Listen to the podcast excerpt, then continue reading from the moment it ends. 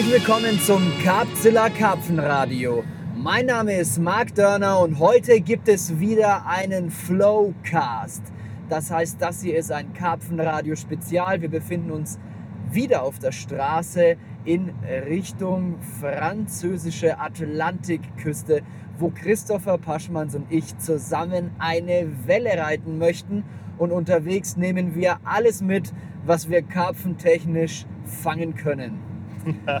Wir waren schon an einem Kanal, darüber haben wir im letzten und ersten Flowcast gesprochen. Und jetzt kommen wir gerade ganz frisch von einem großen Stausee. Und uns tun die Arme weh vom Drillen. Uns tun aber sowas die Arme weh vom Drillen. Und ich bin hundemüde heute. Ich bin wirklich hundemüde, denn ich habe in der ersten Nacht, wir kamen wieder spät dort an, ich habe in der ersten Nacht ein paar Fische gefangen, nichts gepennt. Der Tag, den wir gestern dort verbracht haben, war ein so unfassbar schöner Tag. Wir hatten geniales Wetter, die Fische haben gebissen wie verrückt, wir haben gut gegessen, wir hatten einfach eine Wahnsinnszeit, haben super Bilder gesammelt für unseren Film und wollten dann eigentlich abends nicht angeln und uns für heute ausschlafen. Aber irgendwie hat uns dann der Ehrgeiz gepackt und wir wollten es schaffen, noch einen ganz großen Fisch zu fangen. Mhm. Haben dann Großfisch-Spezialmontagen gebastelt, haben noch extra Großfischspots gesucht und haben dann heute Nacht trotzdem bloß zwei kleine Fische gefangen. Wieder nicht durchgepennt, sind heute viel zu spät losgekommen. Die Batterie war leer vom Auto, weil der Anton die Drohnenakkus dran geladen hat. Und jetzt sind wir viel zu spät auf der Straße, aber guter Laune, denn bis jetzt läuft alles besser, als es überhaupt planbar wäre. Fakt. Vielleicht, vielleicht fangen wir vorne an. Wie sind wir überhaupt zu diesem See gekommen und was ist uns da überhaupt anfangs passiert und warum hat es so wild gebissen? Liegt es nur daran, dass wir so unglaublich geile Angler sind oder vielleicht daran, dass da mehr Fisch als Wasser in diesem See war? Ja, das ist eine, eine Mischung aus beiden. Ja, muss, muss. Also es war ja so, wir kamen ja das letzte Mal auch zum Ende vom Flowcast. Ich weiß nicht, wer es gesehen hat auf YouTube. Das- hier läuft ja auch auf YouTube als Video, quasi wie wir im Auto sitzen. Und wer es jetzt auf YouTube sieht, der wird sich vielleicht wundern, wieso spricht er das an, ist ja klar. Nee, das läuft aber auch nur als Podcast auf Soundcloud und iTunes und so weiter. Also beide Formate sind hier mit abgedeckt. Je nachdem, wo ihr lieber konsumieren möchtet, wo es euch besser reinpasst. Jedenfalls das letzte Mal kamen wir ganz euphorisch an einem für uns beiden neuen See an. Und da hat sich leider was ereignet, was halt nicht ganz so cool war. Wir wollten eine gewisse Stelle in der Nachtangelzone beangeln und tatsächlich war die ganze Nachtangelzone auch leer. Der See hat cool ausgesehen und wir hatten ultra Bock da zu angeln. Aber linksseitig von uns, so in so einer kleinen Bucht, haben deutsche Urlauber, das waren irgendwie so Jugendliche, die waren außer Rand und Band, vielleicht so Abiturientenalter oder Ja, die hatten, auf jeden Fall, Erstsemester. die hatten auf jeden Fall Grund zu feiern und hart laut zu sein. Die waren schon gut in der Brandung gestanden und äh, haben da Holz gehackt und was fürs große Lagerfeuer fertig gemacht, rumgegrölt und sich selber gefeiert. Und eins war klar, das wird im Laufe des Abends nicht unbedingt ruhiger. Deshalb haben wir uns mit denen überworfen. Wir können das jetzt mal abkürzen. Ja. Es lief zu, nicht unbedingt zu deren Gunsten und wir mussten die dann im Wald verschwinden lassen und haben dann natürlich geguckt, dass wir so schnell wie möglich Land gewinnen, bevor die Gendarmerie uns irgendwie auf die Fersen kommt. Hättet ihr genauso gemacht. Würde jeder so machen. So, auf jeden Fall haben wir deshalb nicht an diesem See geangelt. Und Ja. jetzt kommst du mal zur wahren Hatten Geschichte. uns dann noch, hatten uns dann, also uns war das dann zu viel. Brockmann hätte das so erledigt. uns, uns war das dann zu viel. Wir ähm, haben gedacht, nee, komm, bevor das dann hier äh, Konfliktpotenzial gibt, wir hantieren mit Kameras, mit Drohnen, mit allem. Egal wo wir sind, Leute sind immer interessiert, was wir machen. Wären die auch gewesen. Und die, naja, jedenfalls haben wir gesagt, komm, wir haben noch ein paar andere Optionen, haben uns noch einen zweiten See angeguckt. Das war dann auch nicht so, wie wir es uns vorgestellt haben und sind dann schließlich zu einem dritten See gekommen. Und der hat uns sehr gut gefallen. Der hat uns sehr, sehr gut gefallen, war aber auch nicht ganz neu für uns. Ich war schon mal dort. Möchte ich auch Ja. ehrlicherweise dazu sagen. Und ich wusste auch, dass wir dort sehr wahrscheinlich was fangen werden, denn schon beim ersten, ersten Mal, als ich dort war, da hat mich wirklich der Zufall hin verschlagen. Das war nach der Tutorial-Produktion, Mhm. nach der Tutorial-Produktion. 2015. 2015 war das. Mhm. Da bin ich mit Sebo, hatte ich mit Sebo noch ein paar Tage Zeit und auf dem Rückweg haben wir uns einfach einen See, der ungefähr in der Mitte, auf, auf dem Heimweg, auf der Hälfte liegt, rausgesucht. Und das war eben dann der. Und äh, Sebo ist übrigens der Sebo. Der Unser Sebo? Sebo. Sepp Dog. Der Mann, der das Capsilla-Lager am Laufen hält. Ja. Okay? Grüße an dich, Servo. Geiler, geiler Mann. Und ähm, mit Sebo dann dort gelandet und auch relativ schnell relativ viele kleine Fische gefangen und entsprechend mit Futtertaktik und ein bisschen Zeit es super geil hinbekommen, Mhm. ähm, Fische bis 20 Kilo dort zu fangen.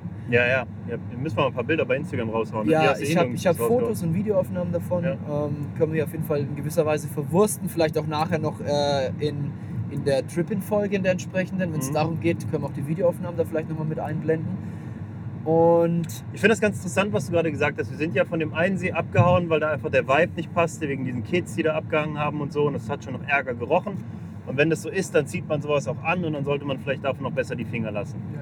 Kluge Entscheidung, obwohl wir da echt cool gesessen hätten und wahrscheinlich auch ein paar große Fische in dem See schwimmen. Ja. Dann fahren wir zu einem anderen See und wir haben jetzt gesagt, da hat es uns nicht so gefallen. Warum denn nicht? Weil der See totales Niedrigwasser hatte und einfach scheiße aussah. Ja. Klar, da sind mit Sicherheit größere Fische und weniger kleine Fische als da, wo wir jetzt hingefahren sind. Aber viel geiler hätten wir, gar, hätten wir es gar nicht treffen können. Viel geiler und mit mehr Spaß hätten wir nicht angeln können. Das Ding ist halt, es hat sich halt nicht so angefühlt wie, oh geil, komm, lass hier angreifen. Ja, eben. Und ähm, wir haben gesagt, wir wollen uns bei diesem Flow-Videoformat und bei diesem Flowcast und alles, was wir wollen uns im Flow bewegen. Wir wollen das machen, was sich einfach total richtig gerade anfühlt und Bock macht. Ungeachtet dessen, was jetzt da im Ergebnis rauskommt. Also, also rein erlebnisorientiert die ganze Geschichte gestalten. Und da sind wir dann an diesen See gekommen mit mehreren hundert Hektar, super geilem Wasser, offenem Ja. Blick auf eine große Wasserfläche, saßen in uralten Wald mit riesigen Bäumen. Ja, so ein Eichenwald, so, Ja. so richtig geil für diese Region hier, total typisch und echt wunderschön. Einfach, einfach die perfekte Kulisse. Richtig krass. Und klar, wir haben jetzt, wir haben jetzt, man, man kann es ganz ehrlich sagen, wir haben nicht die, nicht die Bomben gefangen, sondern wir haben tatsächlich auch tatsächlich sehr, sehr viele kleine Fische gefangen. Wir wissen gar nicht, wie viele. Aber- Ey, man muss da, Entschuldigung, ich muss da, da muss ich einhängen. Wir kommen da an, wir haben uns erstmal so ein bisschen, wir haben den Weg zum See nicht so richtig, also runter zum See, runter zum Wasser, direkt in die Nachtangelzone nicht so richtig gefunden. Und dann haben wir so einen richtig netten Franzosen getroffen, der uns geholfen hat. Und wenn ihr die Französisch anquatscht, äh, sind die ja meistens auch sehr hilfsbereit. Und er hat dann sofort aus dem Nähkästchen geplaudert. Und was ich so mit meinem bisschen Französisch noch verstehen konnte, war, abgesehen davon, dass wir an der Stelle, wo wir waren, besser nicht zum Wasser runterfahren, weil wir uns dann die Achsen brechen. Das haben wir verstanden. Aber dass über 30 Tonnen Karpfen vor ein paar Wochen eingesetzt wurden, was natürlich total heftig ist. Also mit anderen Worten, der See wurde komplett zugeschüttet mit Karpfen. Ja. Das ist nicht lange her.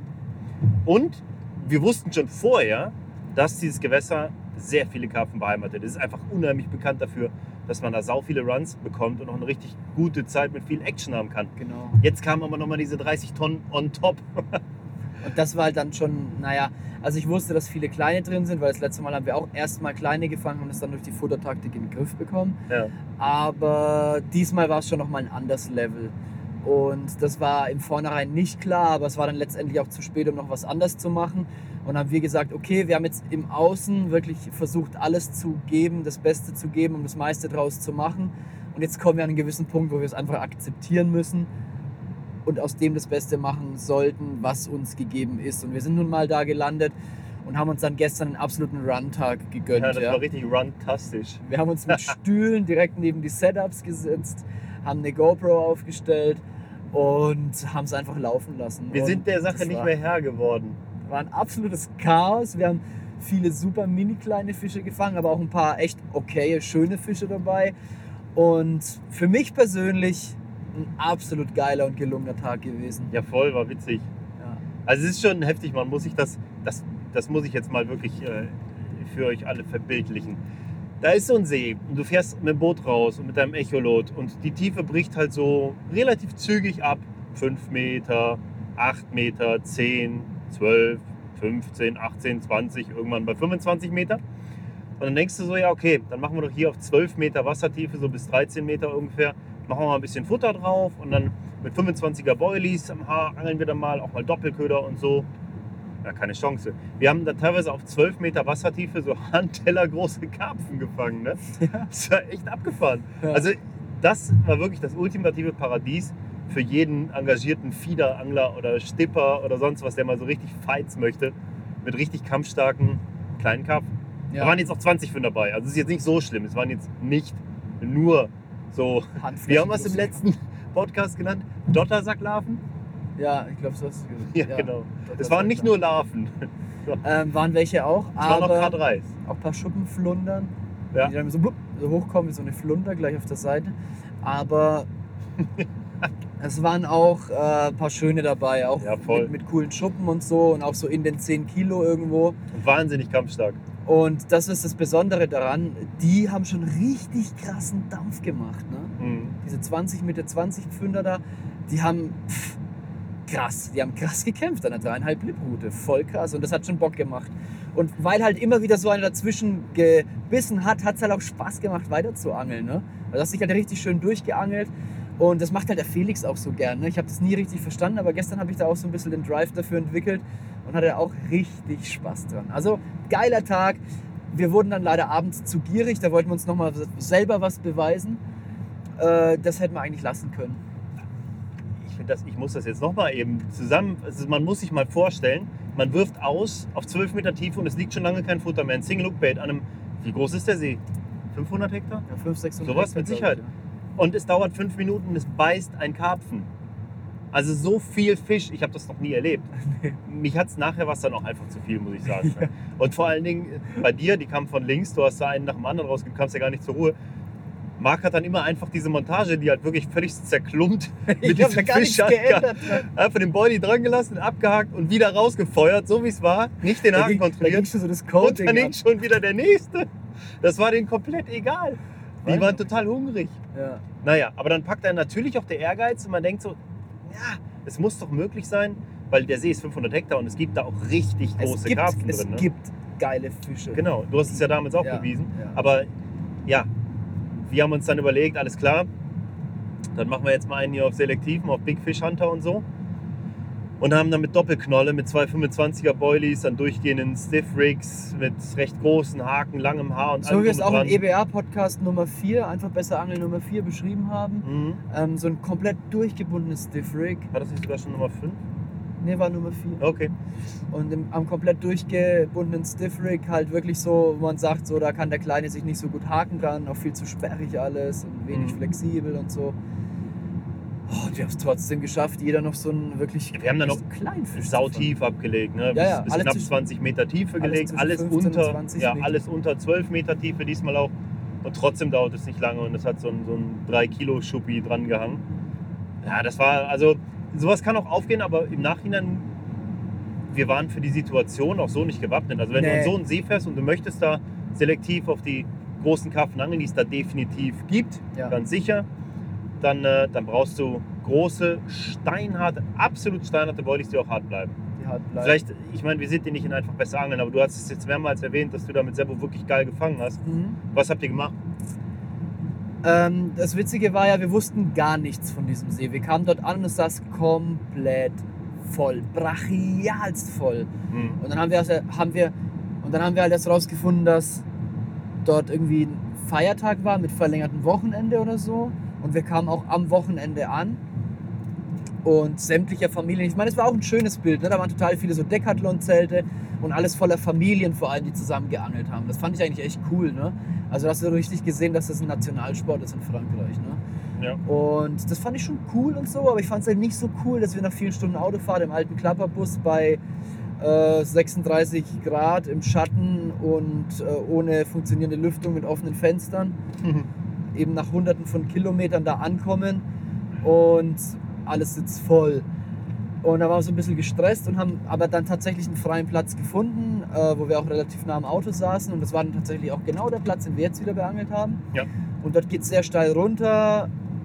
Die Kante läuft dann aber teilweise so, dass du halt ganz gut da auf verschiedenen Tiefen, damals bis 15 Meter, heute nur bis 12 Meter, weil der Wasserstand jetzt viel geringer war, ablegen konntest. Und was wir dann gemacht haben, ist folgendes. Ähm, wir kommen also dort an, versuchen einen Platz zu finden, es wird spät abends und es war die Energie nicht mehr da, um zu loten. Deswegen werfen wir einfach unsere Routen aus, füttern ein bisschen drauf, sticken drauf oder mit der Kelle, ich erinnere mich nicht genau, halt im Uferbereich und legen uns ab, wollen eigentlich nur ein bisschen chillen und pennen und das läuft halt wirklich so innerhalb von, von drei oder vier Stunden sind halt alle Routen einmal oder mehrmals, auf jeden Fall viel zu oft abgelaufen und dann erstmal alles draußen gelassen. Und wir wussten auch von den Leuten, mit denen wir uns dann unterhalten hatten am Ufer, die haben alle gesagt, hier gibt es keine großen Karpfen, hier gibt es nur kleine Karpfen. Hm. Also wenn ihr so richtige Profis seid und wollt große Karpfen fangen, seid ihr hier falsch. Hier gibt es nur große Karpfen. Aber da haben die Äh, die nur Rechnung kleine nicht Karpfen. mit den richtigen Profis gemacht, nicht? Und ja, so ungefähr. Und das, da dachte ich mir, so ein See, Alter. So ein geiler großer Stausee, das gibt's nicht. Also kann sein, dass die viele, da muss, irgendein paar kommen immer durch und die sind da. Und ich wollte es mir irgendwie auch beweisen und habe dann auch zu Sebo gesagt, Sebo, hier müssen wir, hier müssen wir an das Kaliber auffahren jetzt. Ähm, Und wir hatten von der Produktion noch große harte Boilies übrig, also wirklich 24er und 30er steinharte Fischmurmeln Mhm. die auch hart bleiben unter Wasser. Das ist ja ein ganz wichtiger Faktor. Und dann habe ich zu Sebo gesagt, wir suchen uns jetzt mal so tief wir ablegen können einen schönen Spot und füttern den relativ großflächig, aber doch auch mit viel Futter. Und haben wir eben das gefunden, dass wir schön in so einer weniger stark abfallenden Kante, auch auf Wurfdistanz im Endeffekt, ja, so zwischen 12 und 15 Metern. Zwischen 12 und 14 haben wir, glaube ich, hauptsächlich gefüttert und bis 15 dann nachher runtergeangelt, bevor dann die Mhm. ganz steile Kante auf Mitte 20 Meter kam. Und haben das Futter eine Nacht wirken lassen. Ich glaube, es waren so 20 Kilo Boilies, die wir da verteilt haben. Boah, Fünf- schon ordentlich, ja. 15 bis 20 Kilo initial Mhm. und haben dann ab dem nächsten Morgen, weil wir waren echt durch. Wir wollten dann echt einen Tag Pause, wollten auch mal eine ganze Nacht durchpennen und haben gesagt, ab morgen früh angeln wir und haben dann, ich erinnere mich gar nicht mehr genau, ob es dann direkt am ersten Morgen war, glaube ich nicht, oder wir haben abends angefangen, am nächsten Abend anzufangen. Kann auch sein, dass wir den nächsten Tag dann gechillt haben den ganzen Tag und abends angefangen zu angeln. So war es, genau. Dann hatten wir nachts keinen einzigen Biss. Nachtangeln ist dort erlaubt, war eine Nachtangelzone. Und morgens aufgewacht, mit diesem Gefühl, so wenn du die Augen aufmachst, im ersten Licht, und dir so denkst, scheiße, wie jetzt 20 Kilo Boilies in die Tonne geschüttet, war das jetzt für ein Arsch? So, oder hm, kommt da noch was? Oder Ich kenne das, ich kenn das gut. Ja. ja, so dieses, hm, eigentlich bin ich mir sicher, das müsste eigentlich klappen, aber warum hat es nicht geklappt? Diese, diese bissige, dieser bisschen, dieser weiße Zweifel. ja, ja, dieses, so. äh, Das zwickt so ein bisschen. zwickt so ein bisschen. Ja. Und dann haben wir erstmal einen schönen Kaffee gemacht, auf den See geguckt, auf einmal piep, piep, piep, piep, wenn es so langsam anfängt zu laufen und konstant, ne, wo du weißt so, okay, das ist keiner, der zu hektisch anläuft, stehen bleibt, wieder weiterläuft, Ja, so wie die. Bisse gestern alle. Ja. Und, ähm, und so war es eben nicht. Und dann äh, war sofort klar, Route aufgenommen, Wurm. Und, und diese 20 Pfünder haben wir schon brachial gezogen. Mhm. Und wir haben dann echt einige Fische über 15 Kilo bis halt knapp 20 Kilo gefangen Ja. und wirkliche Perlen dabei. Alle mit geilen Schuppen, mit Perlschuppen, mit einer großen Schuppe hier und da oder Schuppenreihen. Cooler Farbe, weil die halt alle da unten im Dunkeln leben und so, ne, in Tiefen. Und das war halt die Taktik. Ne? Wir haben im, im tieferen, etwas kälteren Wasser mit großen, harten Ködern gefischt. Habt ihr denn gar keine von den Kleinen mehr gefangen auf dem, auf dem Futterplatz? Nee, von den ganz Mini nicht. Aber so 18 Pfünder oder so schon noch? Ja, also Ja. sag mal so Fische mit so 7, 8 Kilo kamen schon zwischendurch. Ja. Ähm, war dann wahrscheinlich sogar vielleicht annähernd 50-50. Mhm. Aber so diese Hand, handflächengroßen Karpfen, die haben wir nicht mehr gefangen. Ja gut, die waren ja auch gerade erst drin. 30 Tonnen haben sie ja wahrscheinlich, bevor ihr kam, nicht besetzt. Ne? Aber als wir, als wir dort ankamen, haben sehr wohl auch welche in ähnlicher Kleinigkeit gebissen am Ufer. Kleinigkeit. Ja, Eine Kleinigkeit, eine schöne schuppige Kleinigkeit. Winzigkeit.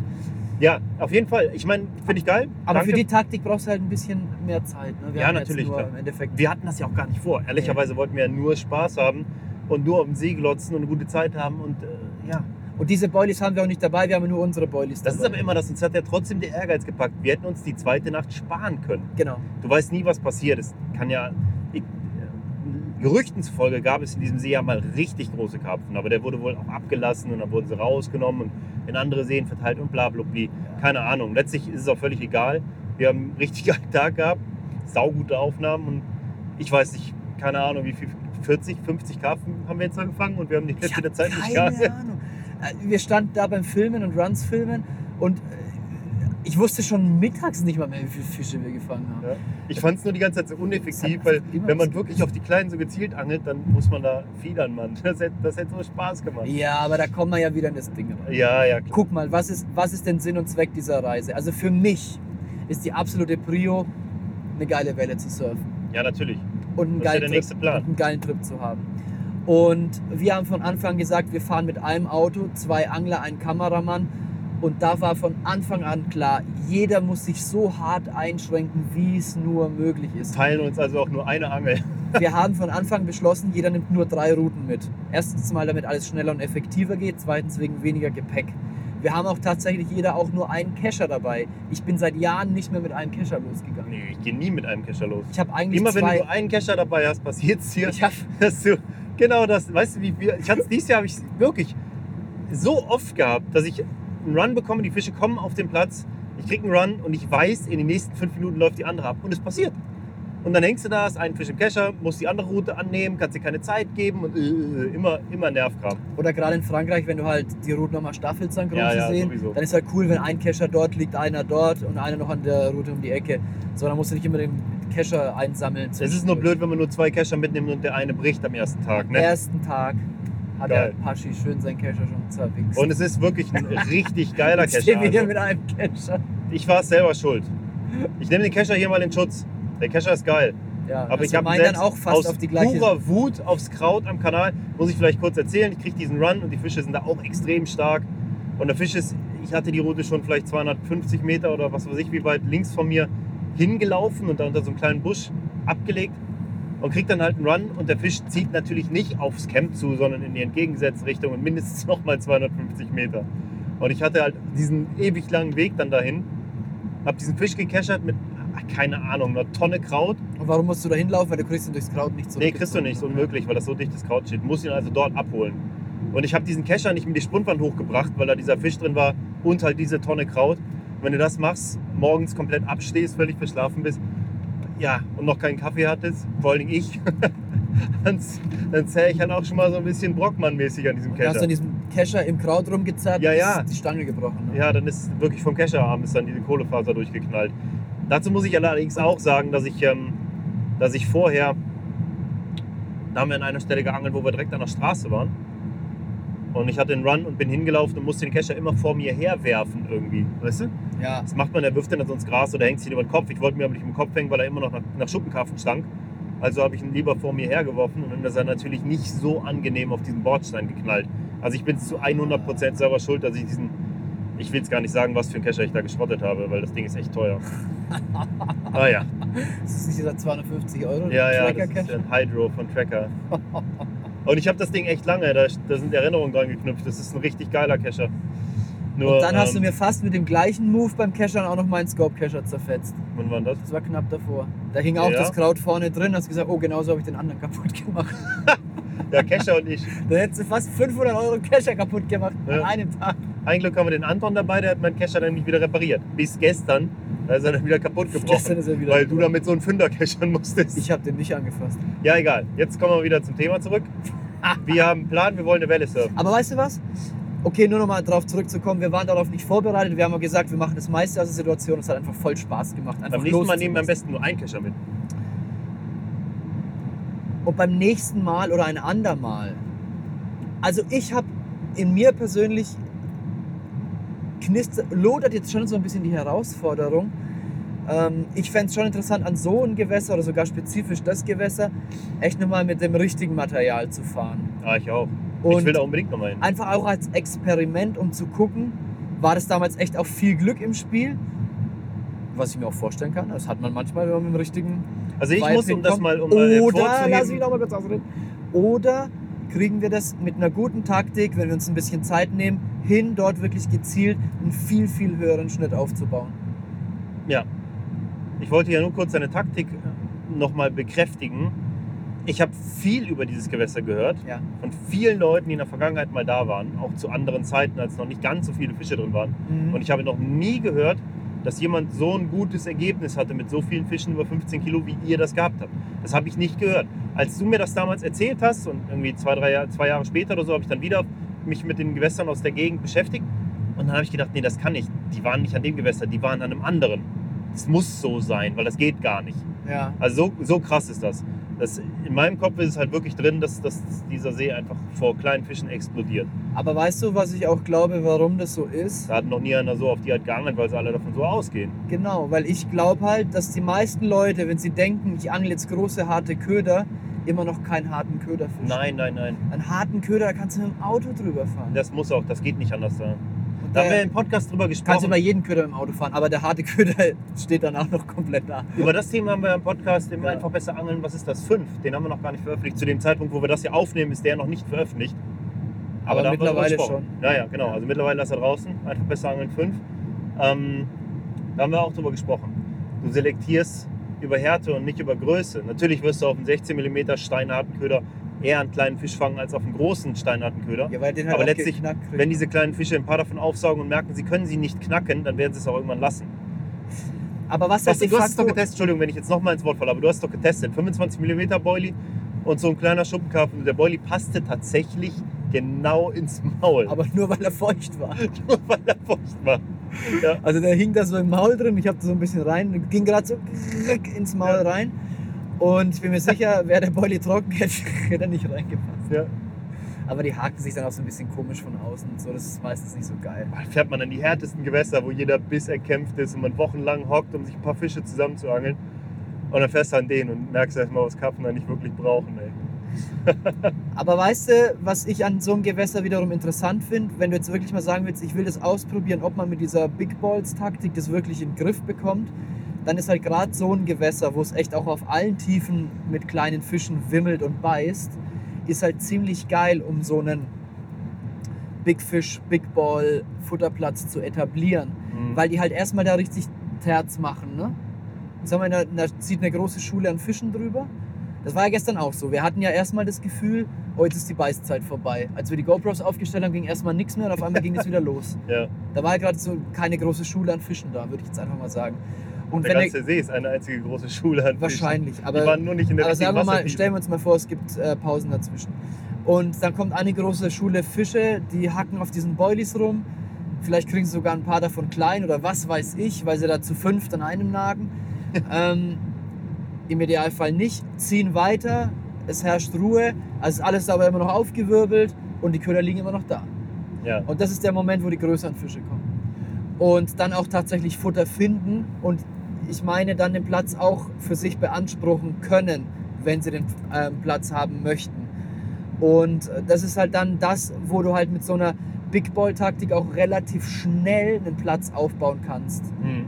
Wenn du ein Gewässer hast, wo du halt ein paar wenige große hast und ein paar so mittlere, da, da, da kriegst du das nicht aufgebaut. Nee, die, das, der große Bestand hilft dir absolut, aber da gebe ich dir total recht. Definitiv.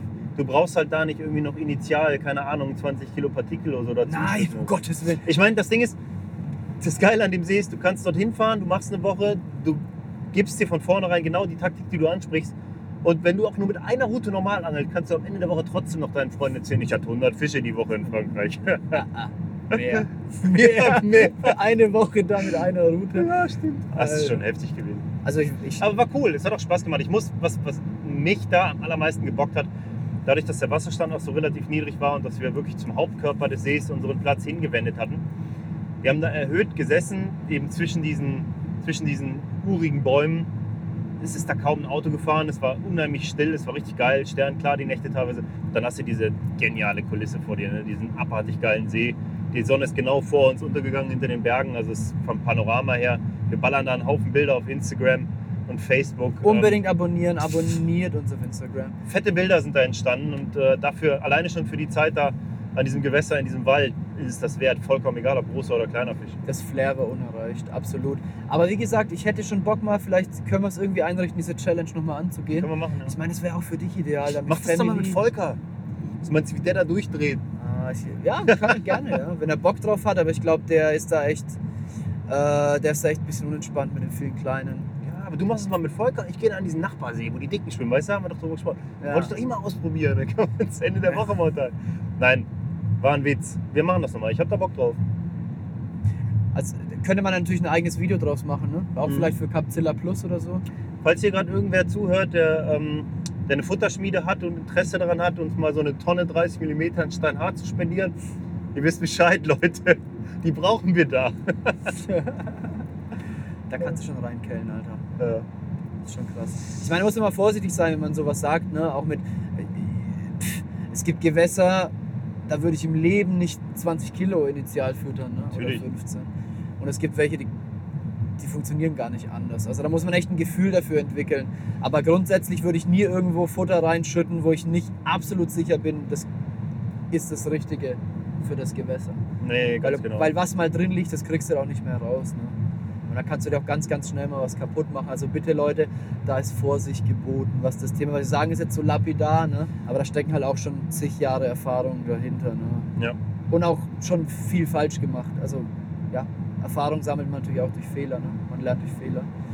Und deswegen spreche ich da auch aus Erfahrung, wenn ich sage, lieber erstmal langsam anfangen und immer mehr kann man immer geben, aber was mal drin liegt, das kriegst du nicht mehr raus. Ja. Ja, genau.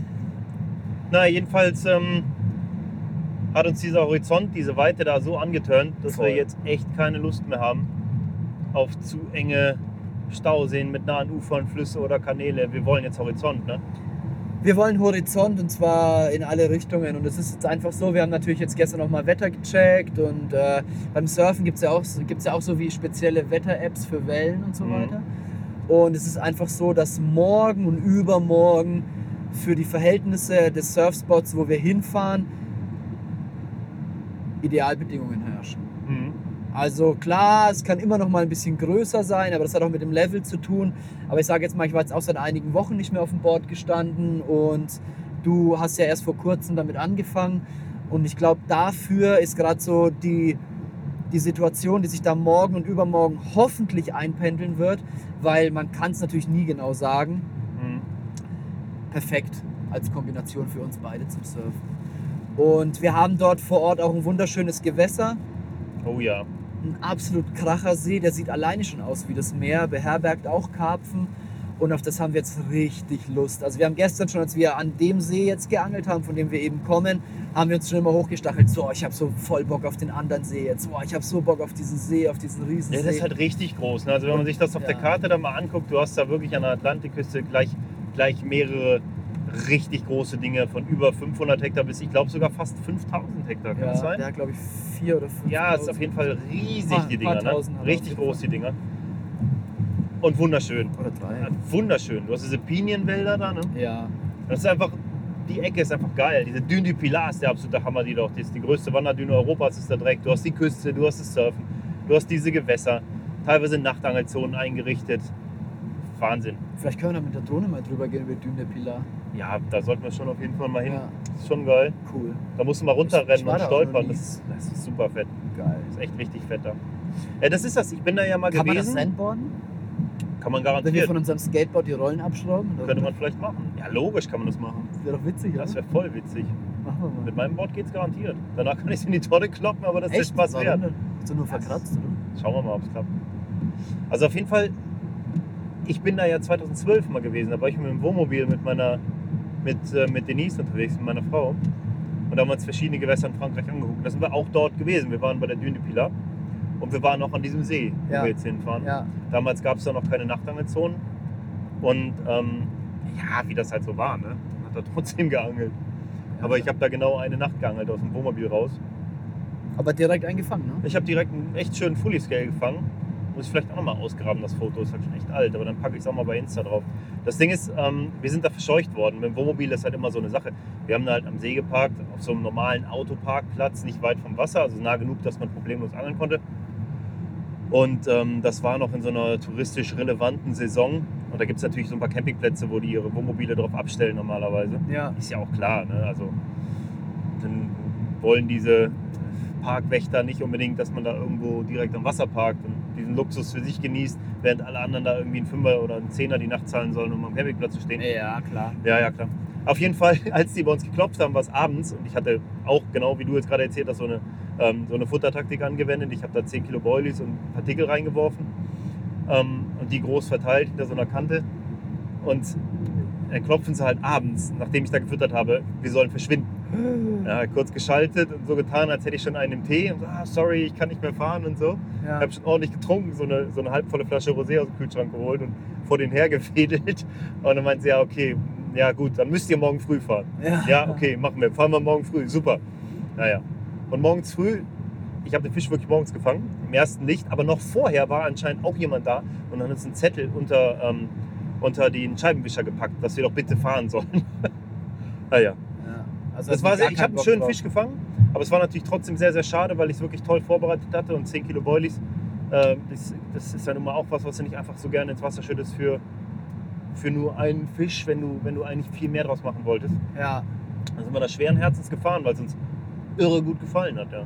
ja. Und Wir dann waren- waren, wir ja jetzt ja. auch noch mal gemeinsam da. Mhm.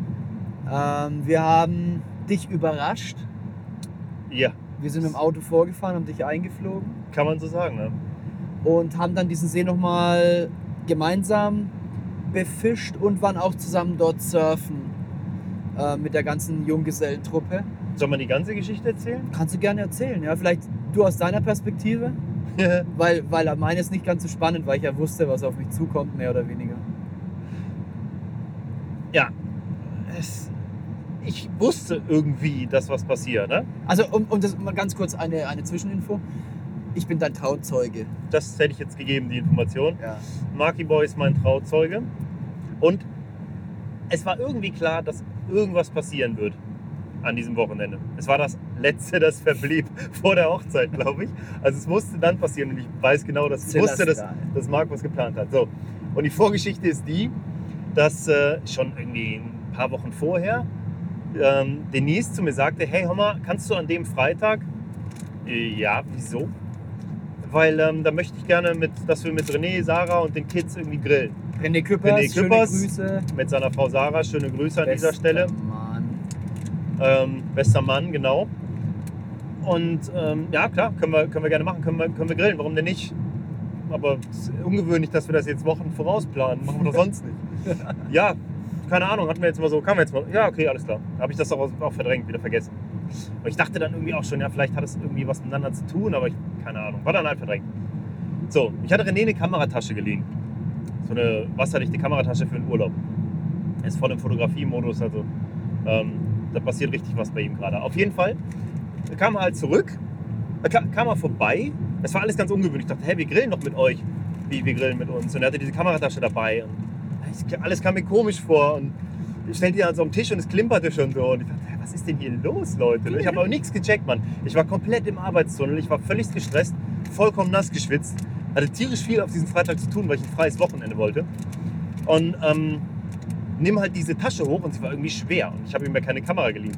Also mache ich die Tasche auf und es waren halt ein drin und ein T-Shirt. So ein tarnfarbenes T-Shirt, das so ein bisschen aussah wie eins von Kick, wenn die so schlechte Camo-Shirts irgendwie in der Range haben. Und da drauf stand in Pink Pussyzilla. Davon müssen wir auf jeden Fall Fotos jetzt hochballern. Ja. Und erst dann habe ich gecheckt, oh fuck, da stimmt was ganz gewaltig nicht. Was ist hier los? Ja, du kommst jetzt mit. Wie, ich komme jetzt mit? Du kommst jetzt mit, nimm dein Portemonnaie und dann kommst du mit. Ja, aber mein Handy-Akku ist leer und ich habe keine Klamotten gepackt. Was habt ihr mit mir vor? Kümmere dich um nichts. Steig jetzt mal ins Auto ein. Das kann er gut. und genieß nur, den ich kann abs. Ich bin voll 100% organisiert. Ne? Das, ich, kann, ich hasse sowas. Ne? Das war der Horror. Naja, in diese Karre eingestiegen. Und Denise hat nur gelacht und sagte nur viel Spaß. Wir sehen uns dann. Und keine Ahnung, was ich dachte, was, was passiert. Naja. Okay, auf jeden Fall fahren wir dann irgendwann los. Und im Navi stand Amsterdam. Das sind von mir aus zwei Stunden. Ich dachte, okay, Amsterdam. Also ich hatte mir eigentlich so einen ganz ruhigen Junggesellenabschied gewünscht, irgendwas Lockeres und so. Amsterdam ist schon heftig. Da habe ich jetzt auch nichts gegen, aber es ist schon heftig. Was haben die Boys vor? Und René schon die ganze Zeit irgendwelche harte holländische Techno-Mucke aufgelegt. Oder äh, wie heißt die Mutter von Niki Lauda, Mama Lauda. Nur so ein Zeugs, voll durchgehauen, ne? komplett voll auf die Fresse. Und die ganze Zeit angestachelt. Das wird richtig heftig, Mann. Hast du gut geschlafen letzte Nacht? Ich habe Energy Drink dabei. Das wird schon gut. Alles wird cool. Du warst So. so. grippig, ne? Ja, ich war auch grippig, das, muss, das stimmt. Ich war noch krank dazu, ne? Klassiker. Ja, muss ein bisschen abkürzen jetzt. Irgendwann, kurz bevor Amsterdam Zentrum ausgeschildert war, fährt er ab und fährt auf einen Shuttlebus-Parkplatz. Da werden wir dann abgeholt und wir fahren zum Flughafen Amsterdam. Und da wusste ich immer noch nicht, wo es hingeht. Und irgendwann, weil halt Flughafenwusel und Chaos und René wusste auch nicht mehr so ganz wohin, zückt er dann halt mal so einen Flugschein und sagt so, wir fliegen nach Bordeaux. Wir fliegen nach Bordeaux, okay, alles klar. Ich hatte übrigens einen Rucksack, den hat Denise mir gepackt, ähm, wo alles wohl drin war. Ich habe da aber nicht reingeguckt. Aber da war auf jeden Fall alles drin, was ich brauchte. Und irgendwann stehen wir dann so in dieser, in dieser Security-Linie da, kurz vom, vom, vom Sicherheitscheck, bevor alles aufs Band kommt. Und ich frage nur René, hör mal, haben wir, äh, ist da irgendwas drin, was hier nicht mitgebracht werden darf? Nicht, dass, also kann sein, deine Tacklebox, ist da irgendwas drin, was nicht mit rüber kann? Ja, ungefähr eine Million Haken, Schnüre, Scheren, Zangen, äh, eine Pfeile, alles? Oh, naja, wir probieren es aus. Also haben wir alles einfach aufs Band gelegt. Es hat natürlich gepiept und getutet wie wild. Ich wurde dann rausgewunken und dann stand da so ein junger Typ vor mir und hatte die Schere, die Zange und die Pfeile in der Hand und wusste nicht weiter, wofür das denn sei. Ich habe ihm nur von meinem Smartphone dann Bilder von Karpfen gezeigt und gesagt, ich bin Karpfenangler und wir fliegen zum Karpfenangeln. Übrigens wusste ich an der Stelle, dass wir dann noch angeln. Dann hat er seinen Kollegen gefragt, so ein älterer Typ, der hat dann so auf die Pfeile gezeigt und ich glaube auf die Zange. Das musste da bleiben, die Schere durfte ich behalten. Nice. so schwachsinnig, Mann. Die Schnüre, alles durfte ich behalten, alles mit dem Flieger gewesen. Auf jeden Fall wusste ich bis dato natürlich immer noch nicht, was wir machen. Dann haben sie weiter versucht, mich zu verarschen und dann hieß es, wir fahren zum Rainbow Lake. Wir haben da fürs Wochenende eine Stelle. Ich- da habe ich dich abgeholt schon. Stimmt, das war da. Ja, da, wo geht das jetzt hin? Der war so unentspannt. Also er hatte schon Bock und hat sich gefreut auf das Ganze. Das René war da, ich war da, ich habe ihn abgeholt und es war klar, wir gehen zum Angeln. Ich hatte dieses Pussy-Zilla-Shirt die ganze Zeit an, ich musste es doch zeigen. Aber er konnte nicht abschalten. Er musste, er musste immer wissen, wo geht's jetzt hin? Wo fahren wir jetzt hin? Und ich so, ja, wir fahren zu Pascal. Ist der Besitzer von Rainbow Lake. Und äh, habe die ganze Zeit aufgezogen, dass wir jetzt an Rainbow Lake fahren. Und ja, wir haben das ja nicht mehr so mit dem Pay Lake, so im Allgemeinen, sondern wir wollen ja immer lieber so ein bisschen Also freie, auch wenn das für viele Gewässer jetzt für unverständlich Männer. ist, Rainbow Lake wäre absolut voll nicht mein Ding gewesen. Ich war da zwar zweimal, aber das wäre es halt null mehr. Insofern war das schon ein bisschen merkwürdig und ich weiß, wie sehr Mark an die Pay Lake ist. Und das hätte auch überhaupt nicht gepasst. Insofern, keine Ahnung. Ja, auf jeden Fall. Übernimm mal, genau, an der Stelle kannst du übernehmen. Auf jeden Fall war dann irgendwann kurz vorm Ort, weil natürlich auch so heißt wie der See, war dann klar, alles klar. Und äh, dann haben wir dich an so einem Campingplatz aussteigen lassen, haben, haben so eine schöne Hütte da gemietet, so ein, so ein Wohnzelt, zwei nebeneinander, so große Dinge, so private, wie hieß es, äh, ich weiß nicht mehr wie das hieß, so Chalet oder was weiß ich. Ja, Ähm, und da waren zwei nebeneinander direkt am Wasser, also nicht weit und konnten dann von den Häusern aus angeln, konnten unser ganzes Zeug immer drinnen lassen in den, in den Wohnzelten und haben dann nur alle Mann ins Auto verfrachtet morgens. Mit ein paar Bierchen sind wir dann zum. alle zum Mann, Surfen das sind übrigens, abgesehen von René, Marc und mir, noch Volker, der da gewartet hat, als wir ankamen, kam er. Und einen Tag später ist noch Chris Kessler eingeflogen. Ja. Ich glaube, wir haben die Geschichte sogar schon mal im Podcast erzählt. ja? Aber man kann sie gar nicht oft genug erzählen, weil das Nee. so abgefahren geil war da. Das war richtig geil. Also ja, letztendlich hat man, hat, ja, sehr, sehr gerne. Volker und ich hatten das auch vorbereitet. Also wir hatten dann am, am Tag vorher auch schon gefüttert. Wir sind da früher mit dem Auto schon hingefahren. Also wir haben uns da richtig einen Aufriss gegeben. So Freunde muss man haben, ne? Ja, ich würde es ehrlich gesagt, war das auch echt. Also ich hätte es für niemand anders gemacht, ganz ehrlich. Ja, ja. Nee, Das, ganz ehrlich. das War- weiß ich sehr war zu ein schätzen. Es lag mir auf den Lippen, dass du selber surfen wolltest. ich weiß, ich Ein, danke ein, dir. Stück, Ich ein, bin St- auch- ein Stück Ego war mit dabei, weil wenn es dahin geht, dass es zum Surfen geht, ist mir kein Weg zu weit. Halt deswegen, weil ich das zu Hause nicht machen kann. Sobald ich das mit irgendwas verbinden kann, drehe ich durch. Ne? Äh, ganz klar, so wie jetzt auch. Und ähm, letztendlich fanden wir es aber so geil da am See und auch die Möglichkeit, dass du halt eben diese Freiheit hast in diesem riesigen öffentlichen Gewässer und knapp daneben das Meer, nur 10 Minuten entfernt, kannst dort surfen und ja, das macht einfach so Bock, da, da wollen wir wieder hin. Ne? Und haben uns auch jetzt gedacht, das passt jetzt einfach so geil, dass es jetzt auch die Möglichkeit, dort wieder hinzugehen und sich dieses Mal auch ein bisschen stärker aufs Angeln zu konzentrieren. Ne? Ja. Weil damals wir halt in einem Gruppengefüge, da es nicht gepasst. Wir waren fünf Mann. Das ist halt schon ein harter Hassel da überhaupt. Und wir haben auch nur mit vier Routen geangelt, Ja, die ja. halt komplett dir überlassen waren. ne? Ja, ja, und das war alles Ja. auf mindestens 500 Meter rausziehen. Und Ja. Also es war nicht ideal, von dem, Hassel, von dem also. Campingplatz runter war das nicht ideal mit dem Angeln. Wir haben sogar Karpfen gefangen. Das ist ja das Krasse daran. Ne? ah, geil. Fang da mal eben so in diesen. Ja, war echt cool. War schon heftig, Mann. Und das Geile an diesem See ist, und deshalb freuen wir uns ja wahrscheinlich auch so darauf, du hast nicht nur diesen Horizont, das ist nicht nur öffentlich und du weißt nicht, was dich erwartet, sondern das ist halt auch eins dieser Gewässer. Mein, mein Kumpel Rolf von Strels wird dazu sagen, ein See, an dem du dich auch wahnsinnig wohlfühlst, wenn du blankst. da stimmt einfach die Energie. So. Selbst wenn nichts beißt, ist, ist die See, jede Zeit, jede Sekunde ist da wert zu angeln. Ja, ja.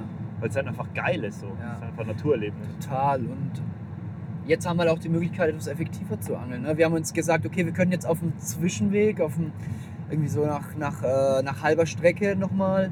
Jetzt zum Beispiel, jetzt wo wir hier sind, wir sind jetzt auf halber Strecke und hier in der Gegend gibt es ein paar richtig geile Seen. Ja. Ähm, und auch Flüsschen. Aber wir haben gesagt, nee, komm, dann nehmen wir lieber eine Nacht mehr dort. Dann können wir das auch ein bisschen vorbereiten mit Futter. Und es ist ein großer See und drei Nächte sind dann immer noch sehr wenig an so einem Gewässer. Aber vielleicht erhöhen wir dadurch die Chancen. Und jetzt wäre es dann schon auch geil, noch einen etwas, einen etwas besseren Fisch mitzunehmen, weil der würde die ganze Tour komplett abrunden. Ja, wir hatten das Mhm. Abenteuer am Kanal, wir hatten mega Spaß mit vielen kleinen Fischen jetzt am letzten See und jetzt zum Abschluss an einem riesengroßen See noch einen schönen, massiven Fisch zu fangen. Das wäre natürlich so das i-Tüpfelchen. Ne? Gerade an dem See, das Ja. würde ich schon richtig hart feiern. Die Chance ist da. Ja, die Chance ist Also da. ist nicht, ich denke, es ist nicht einfach, aber die Chance ist da. ja, Und das reicht. also grundsätzlich überhaupt da was fangen. Ich habe da noch nie einen Fisch gefangen, weil du das letzte Mal nur geangelt Mhm. hast. Und deswegen brenne ich auch total darauf, dort auch mal einen Fisch zu fangen, egal wie groß. Und die Chance ist da, da auch einen schönen zu fangen, weil es da halt ein paar schöne Fische gibt. Das ist ein riesengroßer Stausee, ganz Ja, klar. Ich glaube, da weiß auch keiner so richtig, wie, wie so ein Potenzial da aussieht. Ne? Ja, Äh, All die Gewässer da sind ja relativ unerschlossen, sage ich mal. Ne? ja. ja, und dann das mit dem Surfen. Morgen werden die Wellen gut, übermorgen werden die Wellen gut. Und ich hoffe, sie werden wirklich so, weil manchmal gibt es auch einen falschen Forecast. Das ist halt natürlich immer so wie, wie mit dem Wetter. ne? Ich finde, das ist, wenn ich mir so angucke, wie du mit Bezug auf Surfen das Wetter checkst, du bist da genauso extrem wie ich in Bezug auf mein privates Angeln vor Ort, wo ich immer versuche, mich auf nach Luftdruck und Mondphasen und natürlich Wetter und so Ja. entsprechend auszurichten. Und selbst ganz kleine Fenster, die sich ergeben im Wetter zum Angeln zu nutzen und wenn es dann nur ein paar Stunden zum Angeln geht. Genau. Also ich habe das halt auch gelernt zu, zu beobachten, deswegen, weil ich habe halt dann öfter mal, wenn ich surfen gehe, also ich, ich mache dann vielleicht so drei, vier Surftrips im Jahr und da versuche ich halt die Zeit maximal zu nutzen, bestmöglich. Mhm. Und dann bin ich halt in einer gewissen Gegend und dann gibt es meistens verschiedene Surfspots, die je nach Bodenverhältnissen die Wellen anders brechen. Und da musst du dann immer so ein bisschen drauf gucken, wie viel, wie viel Dünung kommt rein oder wie viel Swell, ähm, wie hoch ist die Tide. Äh, da spielt auch der Mond mit rein und der Wind und so weiter. Und je nachdem suchst du halt, also du musst genau hingucken. Gerade wenn du halt wenig Zeit hast und das meiste draus machen willst, dann musst du halt auch echt ganz gezielt immer die Surfspots anfahren. Ne? Dann nehme ich mir mein Mietauto, klapper die verschiedenen Spots ab und versuche dann auch zu lernen. Location. Da machst du richtig Location wie beim Angeln. Ja, da sind schon viele Bezüge, finde ich. Ja, ich würde auch gerne, ich, das ich würde auch gerne vielleicht, drüber reden, oder? vielleicht, vielleicht reden wir da noch mal extra drüber, Ja. weil es gibt so viel Parallelen. Vielleicht bin ich deswegen auch so drauf hängen geblieben. Ja, ich glaube auch. Da kann man Ähm, auch draus, ich finde, man kann auch daraus lernen fürs Ja. Angeln. Also ich nehme da auch eine Menge draus mit. Also nur um eins vorne wegzunehmen, ich habe vom Angeln viel mitgebracht ins Surfen, was ich beim Angeln gelernt habe. Mhm. Und ich habe durch Surfen viel gelernt, was mir bei meinem Angeln in Zukunft helfen wird. Ja. Das befruchtet sich schon sehr irgendwie. Hat ja auch beides mit Wasser zu tun. Das ist das Ding. Das Wasserlesen ist in beiden Fällen ultra wichtig. Aber mal was ganz anderes. Wir haben meinen Junggesellenabschied dort gefeiert und es war abartig geil. Wir haben es tatsächlich auch lebendig wieder zurückgeschafft. Du hattest deinen Finger dick vom Surfen? Ich hatte meinen Finger, der ist immer noch ein bisschen angeschlagen. Ich habe mich da irgendwie in so einem in der Leech, in so einem Seil da verkantet, verzockt und äh, das hat meinen Finger voll ausgerissen. Aber er ist noch dran, ist übrigens der Mittelfinger. Den, äh, wenn ich den zeige, äh, dann, äh, Fühlt sich paar dann äh, behält man den noch Wer in, sich jetzt im Blick. angesprochen fühlt, es liegt an dir. Es liegt, ja. Aber ähm, ich habe geheiratet danach. Ja. Es war wunderschön. Es war eine wunder, wunderschöne Hochzeit. Also es war total krass. Ja, Kann man gar nicht in Worte fassen. ja. Das Das war krass. auch geil. Das war Aber das ist ein Thema, was ich interessant finde, weil du heiratest ja jetzt auch. Ja, Und zwar zum zweiten Mal. zum zweiten Mal, ja. Ich habe mich von meiner ersten Frau schon scheiden lassen. Nach drei Monaten. Nee, ähm, Katharina und ich haben letztes Jahr im September geheiratet Mhm. und haben gesagt, wir machen die Sache jetzt erstmal nur standesamtlich. Dann hast du Ann-Kathrin kennengelernt. Und dann kam Ann-Kathrin in mein Leben. Entschuldigung, Katharina. Dicke Sorry. Da Nee. gibt es keine Ann-Kathrin. Und es war ein wunderschönes Fest. Es war klein und fein, 20 Mann ungefähr, oder 15, 20 Mann, nur Family, engster Kreis und die Trauzeugen. Und nee, du kannst auch im grünen Pfeil reinfahren. Vielleicht machen wir mal kurz Cut, sonst sind wir so abgelenkt. Ach, kannst weiterreden. Gib mir einfach deine Kreditkarte und die Karte davon. Ist doch egal. Alles wie immer. Ist ja wie mit Cut. Wir müssen nämlich hier gerade ähm, mauten. Man muss nur mal zahlen, wenn man in Frankreich ist, nicht wahr? Vielleicht können wir jetzt hier wenigstens mal äh, spaßeshalber Regieanweisung an Toni. Bitte einmal den Mautometer-Sound.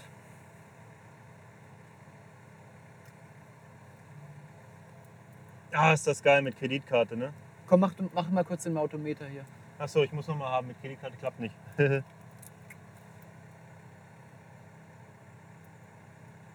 Muss ja schon richtig rum reinstecken.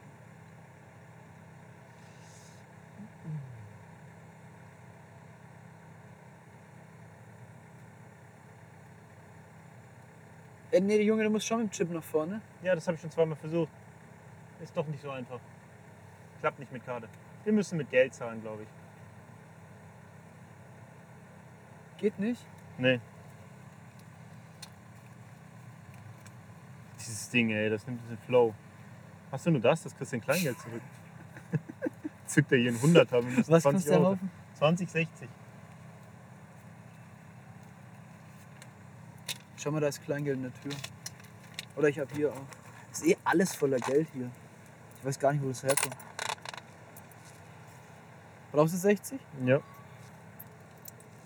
Es muss sein, weil du hier dabei bist heute.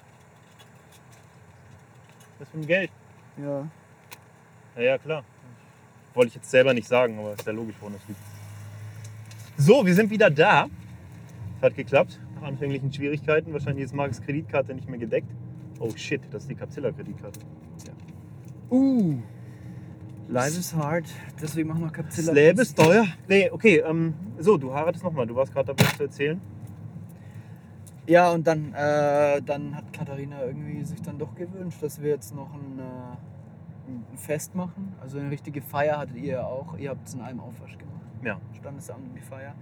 Und wir haben es eben getrennt, weil ich gesagt habe letztes Jahr, ich kriege das nicht auf die Kette. Wir haben letztes Jahr die, Kill wir haben letztes Jahr die Zillaware gemacht, wir haben den Marokko-Film gemacht, die Kinotour geplant. Das frisst schon immer den ganzen Herbst.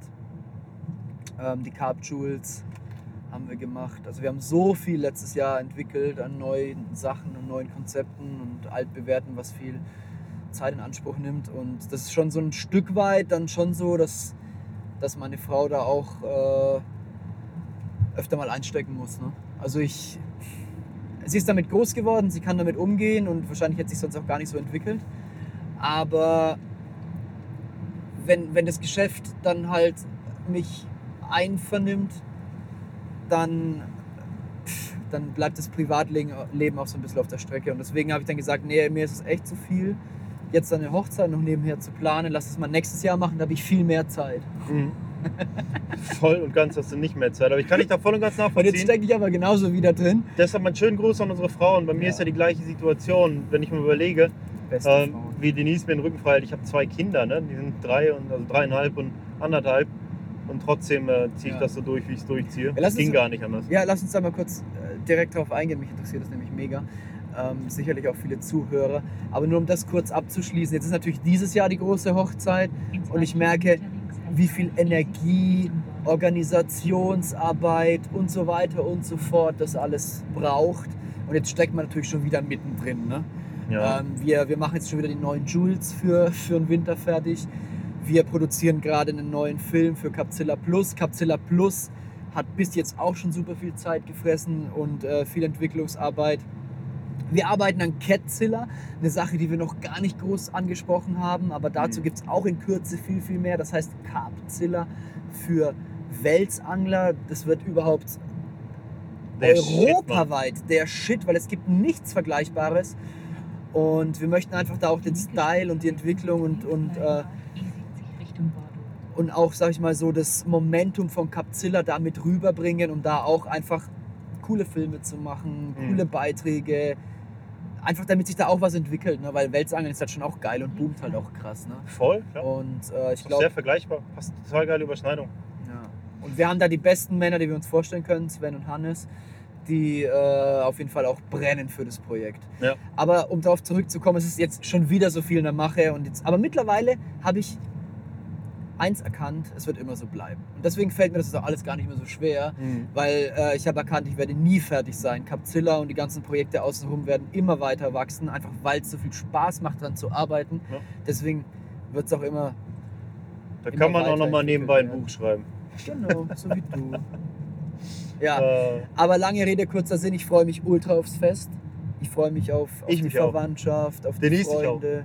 wir haben kinderfrei am Wochenende. Ja, das wird auf jeden Fall ähm, eine super Sache und ich hoffe, alle werden eine gute Zeit haben und, und dann war es ja auch alles wert. Ne? Total. Ja. Wie Also- war das denn bei deiner Hochzeit? Würdest du, man sagt ja immer so klischeehaft, ist hier eigentlich, guck mal, ist hier die ganze Zeit diese Rolle Klopapier im Bild? Das sieht ja auch irgendwie. Oh, geil, ey. Was ist denn hier mit. Haben wir nicht extra einen Kameramann und so, der auf so Sachen guckt? Nee, haben wir nicht. Der ist ja auch kein Ästhet, der ist ja Techniker, Mann. Guck mal, da sitzt er und lacht.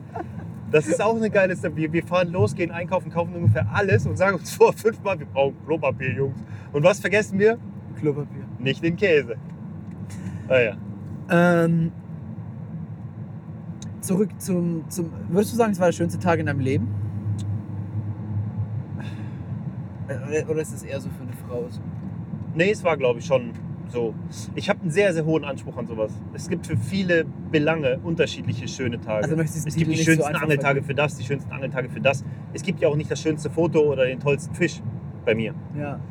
Ähm, es gibt die eine Frau und es gibt diesen Tag. Und der Tag war wirklich krass. Man muss dazu sagen, ich bin überhaupt kein Hochzeitstyp. Absolut nicht. Ich bin, ich bin Herzensbuddhist und der katholischen Kirche beispielsweise auch schon sehr lange ausgetreten. Ähm, das Fass möchte ich jetzt nicht öffnen. Nur für mich kam zum Beispiel eine, eine, eine Hochzeit in der Kirche in keiner Form in Frage. Und ich glaube, es gibt einen ganz großen, ganz große Differenz zwischen, zwischen evangelisch und, und, äh, und katholisch. Ich glaube zumindest, die katholische hätte nicht gepasst bei uns. Ja. So, ähm, das wäre aber auch für Denise nie ein Thema gewesen. Und eigentlich war für Denise auch immer klar, "Ah, wir werden wahrscheinlich eh nicht heiraten und das ist mir jetzt auch nicht ganz so wichtig, weil für ihn ist das jetzt auch nicht so das Thema. Hm. Aber im Grunde, Wollt's glaube ich, wollte es dann schon. Ja. Und irgendwann, ähm, Frauen wollen ja immer mal eine Braut sein. wahrscheinlich ist das so. Wie hat Ali Hamidi zu mir gesagt, äh, pass mal auf, äh, wenn die mal soweit ist, dann wird sie zu, wenn das mal ausgesprochen ist, das Thema, dann wird sie von jetzt auf gleich zur Brautzilla.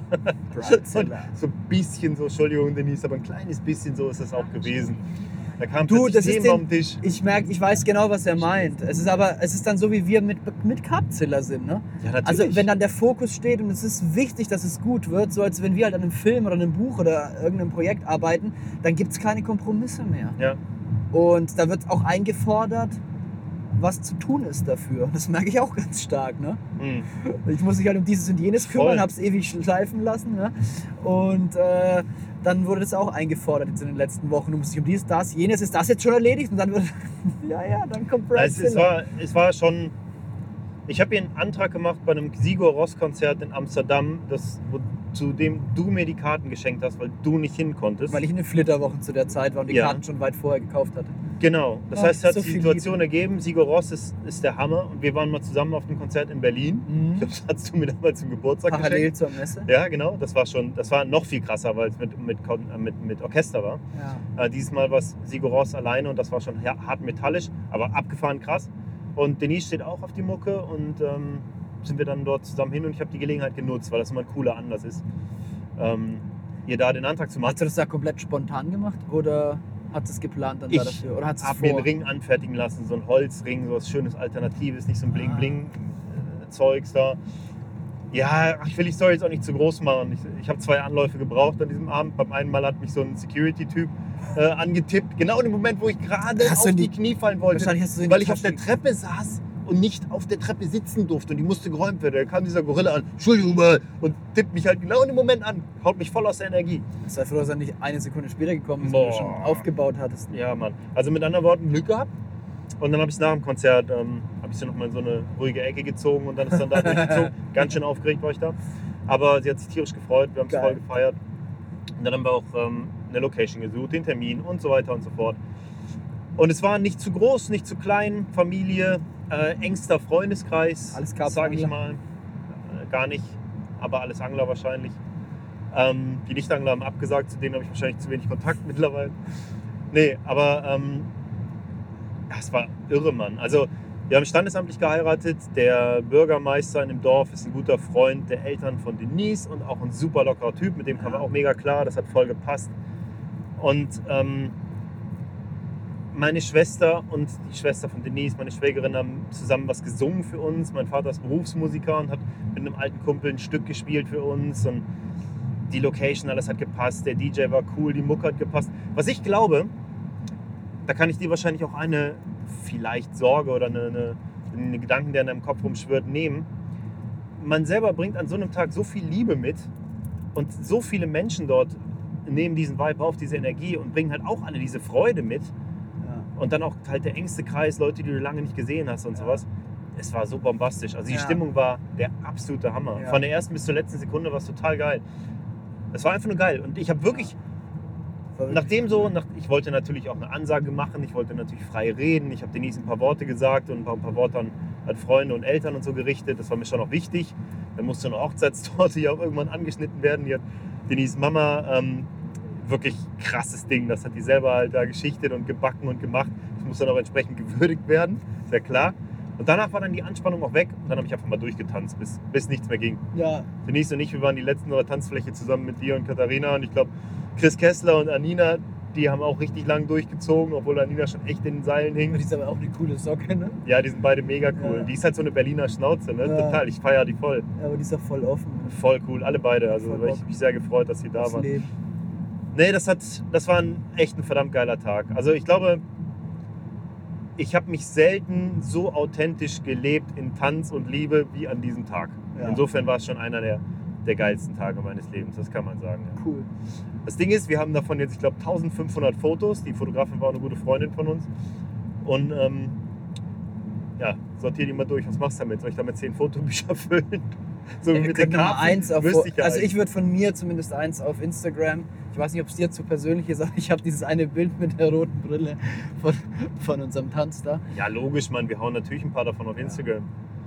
Ja, Es interessiert ja sicher jeden, wie der Paschmanns geheiratet hat. dann, dann. Ja, wenn es euch nicht interessiert, müsst ihr ja nicht hingucken. Aber alle anderen, die gucken sich das Bild dann mal an. Wir hauen da mal ein paar raus. Finde ich cool. ja, fett. Finde ich schwitzig. Bei mir im Privatprofil habe ich auch schon ein paar davon Ah, rausgehauen. das ist mal. ja, ja. Auch mit dir würde mir gerade Was? Die Fliege bindest von meinem Zauberer-Outfit. Das muss man vielleicht dazu sagen. Ich habe bei einer Asienreise in Singapur bei einem Schneider, den ich durch Zufall entdeckt habe, habe ich mir ähm, mein Jackett und eine Fliege maßschneidern lassen. Das wurde mir dann aus Singapur zugeschickt. Ja, nur im Moment. Erstmal hast, erst hast du das Jackett entdeckt, dann hast du es fotografiert und hast es dem Falschen geschickt. Wieso den falschen? Ich habe es nicht nur dir geschickt, Mann. Du wolltest es direkt haben. Nee, ich Kauf dafür- das! Ja, voll. Ich war mir für mich in dem Moment schon klar, dass ich es kaufen soll. Nur Denise hat das komplett kaputt gemacht, weil sie sagte, das Ding ist voll geil, dir steht das voll. Aber wenn du das kaufst, dann habe ich mein Hochzeitsoutfit nicht mehr. Was soll ich dann machen? Darauf passt ja kein Ja, Weiß. witzig, du musst ne? ja dann das und dann solches. Und ich dachte, hä, wie, warum, wie kann denn ein Hochzeitsoutfit jetzt nicht dazu passen? Man hat doch zwei unterschiedliche. doch Nein, nein, nur die weiß. Farbnuancen und so. Du darfst auf jeden Fall kein Weiß darauf tragen. Du musst, wie heißt diese Farbe? Creme. Dieses Weiß, Elfenbein. weißt was? Ähm, ja, äh, äh, Elfenbein ist ja. Elfenbein auf Englisch. Mir gefällt der Begriff gerade einfach Ah, ich nicht. weiß auch nicht. Ach Mann, bin ich blöd. Hier Mir fällt gerade der Begriff nicht ein. Achso, ich muss rechts. War ich voll abgelenkt gerade. Ja, auf jeden Fall musste ich dann ein Ivory. Ivory. Ivory Coast, ist doch logisch. Ich musste auf jeden Fall Elfenbeinküste übersetzen. Ich musste ein Ivory-farbenes Hemd tragen und ich durfte kein weißes tragen. Aber ich habe weiße Chucks dazu angezogen. Bridezilla wieder zugebissen. Ja, Mann. Brad Hiller hat mich wieder voll rausgehauen. Ja, aber es ist schon so. Mir ging es halt auch so ähm, an der Standesamtlichen schon alleine mit der ganzen Familie. Und irgendwie ist da auch so eine andere Stimmung als sonst. Ne? Auch wenn bei Familienfesten oder Treffen dann oft mal was durcheinander ist und ähm, äh, Tohuwabohu und was weiß ich, die Kinder machen wieder Terror oder jemand ist schlecht drauf oder was weiß ich. So durchwachsen es halt manchmal in der Familie sein kann, nicht immer ist. Aber an diesem, an diesem Tag da im Standesamt, da war irgendwie alles so voller, irgendwie so voller, voller Demut, voller, voller Liebe, voller Respekt. Ja. Und ähm, das, das konnte man förmlich greifen. Es war so ein schöner Tag, so ein schöner Nachmittag auch beim Essen. Und, ja. und, Ich- und ich ich- glaube, dass dieser Feiertag jetzt mit dieser Feier jetzt äh, im September, auch richtig geil wird. Ich, meine größte Sorge war halt schon die, wird es für alle cool, weil ich weiß dann, dass es halt oft auch so ist, äh, jetzt ist schon wieder eine Hochzeit und es geht wieder ein ganzes Wochenende drauf. Das passiert ja alles nur in deinem Kopf. Und ähm, aber ich glaube, es wird, es wird schon ziemlich nice. Und ich freue mich sehr drauf. Und es geht einfach darum, dass, dass alle Leute, die man so sehr, sehr lieb hat und so selten sieht, dass die auch alle mal auf einem Fleck sind und sich kennenlernen, weil es ja auch verschiedene Freundeskreise sind und die Familie. Und keine Ahnung, es wird einfach cool, dann, dass man einfach mal alle Leute, die einem ans Herz gewachsen sind, die einem so wichtig sind im Leben, auf einem Fleck hat. Es steht und fällt auch sehr mit der Lockerheit, die man reinbringt. Ne? Also eine, an alle da draußen, die vielleicht noch nicht geheiratet haben oder sowas mal vorhaben, bitte löst euch von dem Glaubenssatz, dass ihr an dem Abend für alle Gäste verantwortlich seid.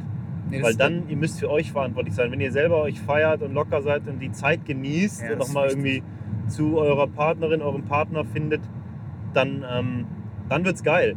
Weil das war so ein Ding, was Denise voll drin hatte. Die, die war, oh, und dann, ja, wir müssen es allen recht machen und Bullshit, Mann. Du musst es niemandem außer dir recht machen. Wenn es dir gefällt und du dich wohlfühlst, dann überträgst du die Energie an alle.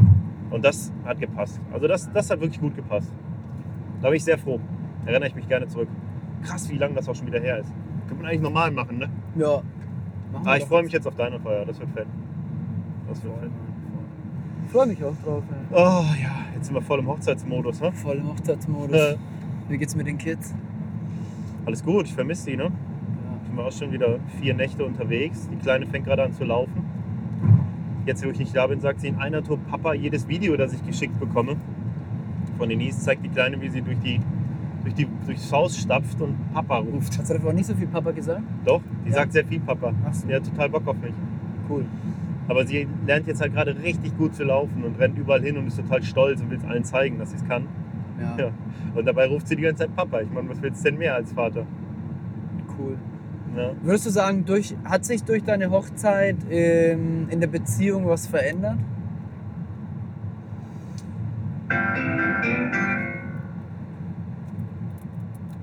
Hoho, da hat gerade jemand angerufen. Kann sich keiner denken. Kannst du die Frage nochmal stellen, Hat sich, falls wir das schneiden wollen? mh, ich würde es nicht schneiden, hat sich in deiner Beziehung was verändert seit der Hochzeit oder durch die Hochzeit? Schon. Schon. Also ich denke, wenn man sich irgendwie sicher ist, dann hat man das ja meistens im Bauch. Ne? Du spürst Ja. dann im Bauch einfach diese Sicherheit. Das, das kennt man in ganz vielen Lebenslagen. Und ich finde, dass, dass dieser Schritt einfach so eine, so eine andere Sicherheit und Substanz in die Beziehung gebracht hat. Auf jeden Fall. Doch. Ja. Ich meine, ich habe auch vorher schon meine Frau gesagt und sie hat meinen Mann gesagt, aber es fühlte sich dann auch immer so ein bisschen merkwürdig an. Jetzt ist es halt, ja, So so jetzt ist es ironisch. halt zu Papier gebracht. Jetzt ist es so. Ja. Also bei mir war auch immer so ein Ding, ich habe zwar lange, lange in Hamburg gelebt, aber ich komme vom Dorf. Und bei uns am Dorf, die meisten, die sind halt so, ja gut, äh, du hast jetzt Kinder, bist schon verheiratet? So als müsste man heiraten, bevor man Kinder kriegt. Was vielleicht tatsächlich mal so war. Vielleicht, äh, keine Ahnung, was damals passierte, wenn es nicht so war. Auf jeden Fall äh, war es nicht in cool. die Hölle. So ungefähr. Du kommst wahrscheinlich in die Hölle. Einer der Gründe, weshalb ich nichts mehr mit dieser Kirche zu tun habe, wegen dieser ganzen Angstgebilde, Du kannst auch nicht mehr in die Hölle kommen. kann ich auch nicht mehr. Jetzt gibt es sie nicht mehr. Soll ich nicht in die Hölle kommen, wenn ich nicht mehr in der Kirche bin? Egal. Auf jeden Fall ähm, war das halt so ein Ding, das mich immer voll abgeturnt hat. Wie kann man denn. Hä? Das Kinder. Hallo, die habe ich, weil, weil ich. Wir lieben uns. Dann kommen halt mal Kinder zustande, wenn man die haben möchte. Was hat das damit zu tun, ob ich verheiratet bin oder nicht? Gar nichts. Das war auch immer so ein Ding, das da so ein bisschen im Weg stand. So. Deshalb wollten wir das auch in unserem Style machen. Ich bin da schon echt in der Hinsicht ein bisschen individualistisch. Ich habe viele Dinge von dem, viele von den Dingen, die wir jetzt durchgezogen haben bei der Hochzeit, hätten mich eigentlich oder haben mich anfangs eher abgeturnt. Ich wollte auf Bali heiraten mit irgendwie äh, genau nur einem freien Trauer oder sowas. Ne? Voll das individuelle Ding durchziehen. Deshalb habe ich mir auch dieses, dieses Drachenoutfit schneidern lassen und so. Ne? Und deshalb würde ich auch keine Anzugsschuhe tragen oder sowas bei einer Hochzeit. Aber jetzt trage ich trotzdem einen Ring am Finger. Und wir hatten eine Hochzeit, die voll durchorganisiert war. Ich habe so meine in der Tacklebox. Du hast deine Tacklebox, wie geil. In so einem Boho-Style und all diesem Kram.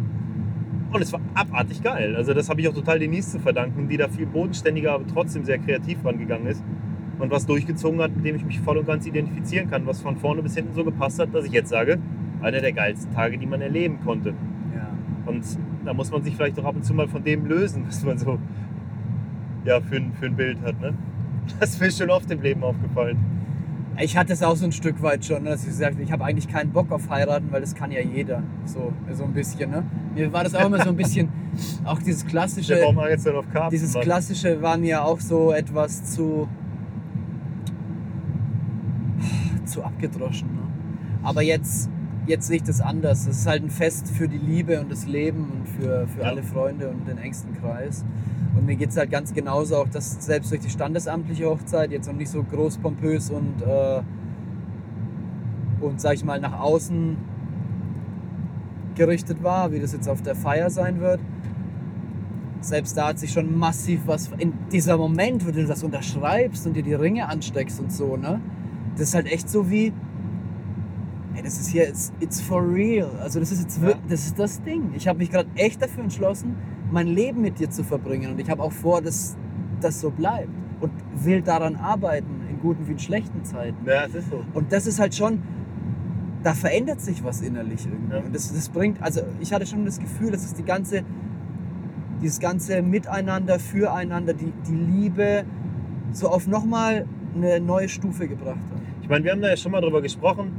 Für mich ist es so, sobald du dich dazu bewusst entscheidest, ein Kind zu haben, ist das der krasseste Liebesbeweis, den du dir geben kannst. Danach setzt das nochmal einen on top. Wenn es vorher gemacht hast, auch gut. Aber das, für mich ist das zumindest ein Prinzip und ein Glaubenssatz. Ich, ich gebe doch kein Kind mit einer Beziehung, in der ich mich nicht zu 1000 Prozent sicher fühle. Was, ist, was bedeutet das denn sonst für das Kind? Das siehst jetzt du so. Ja, natürlich. Ich kann nur von mir so ausgehen. Alle Leute, die das Andere nicht da, so glaub ich, sehen und anders machen, das ist äh, okay, müsst ihr alle selber wissen, aber es ist natürlich sehr schade für das Ja. Kind, weil äh, für die Entwicklung wird es nicht so der Hit sein. Naja, aber das, wer bin ich, das zu beurteilen? Nur das ist natürlich so ein Ding. Für mich ist es natürlich, das hat entkräftet das so ein bisschen, weil dadurch, dass wir zwei Kinder schon haben, noch bevor wir uns das Jawort gegeben haben, ist eigentlich klar, hey, das ist jetzt nur noch mal Ja. aber es ist schon mehr als zu Papier gebracht, da gebe ich dir absolut recht. Was man allerdings kurz erzählen muss, das, da fällt mir jetzt gerade ein. Als wir unterschrieben haben im Standesamt, total geil in so einer Burg und so, da hattest du so ein kleines Malheur, von dem ich anfangs dachte, das war eine Showeinlage, die geplant war. Vielleicht willst du mal kurz erzählen, was, was dem Mark Dörner Karpfenangler da passiert ist. der Karpfenangler ist hier so ganz. Äh ja, man steht ja dann als Trauzeuge doch auch wieder mehr im Fokus, als einem lieb ist. Ne? Also man möchte ja eigentlich, wenn man auf eine Hochzeit geht, möchte man gut essen, abhängen und äh, als Trauzeuge hat man doch so auch ein bisschen dafür zu sorgen, dass dann. Bei dir war wenig zu machen, es war alles sehr gut organisiert. Ich war schon mal Trauzeuge und musste dann ein bisschen, habe mich dann ein bisschen mehr in der Pflicht gefühlt. Ähm, aber normalerweise guckt man ja auch so ein bisschen, dass alles läuft oder dass alle zufrieden sind. Ein bisschen vorbereitet haben wir dann auch vor Ort, als ihr Fotos gemacht habt und so. Lange Rede, kurzer Sinn. Man ist ja dann aber auch mit dem Brautpaar vorne am Standesamt und jetzt war die ganze Braut, oder ein Großteil der, der, der Feiergemeinschaft war mit dem Standesamt, ne? Oder waren es schon alle? Nee, aber es waren schon einige, ja. Einige, also 30 Mann. Doch, so. die meisten, nee, mehr, noch mehr, noch klar. Da waren, schon, die, da waren schon viele, ja. Also eigentlich so Ja. gefühlt mehr oder weniger alle. Es war ein Riesen, bei uns war das so ein kleiner, da haben 15, 10 oder 15 Leute reingepasst, wenn so ein kleines Standesamt. Und da waren jetzt, sag ich mal, locker 40, 50 Mann, die alle dann schon drin saßen. Dann kam ich mit dem Brautpaar rein, vorne natürlich der Tisch mit dem Standesbeamten, in dem Fall dem Bürgermeister, und vier Stühle.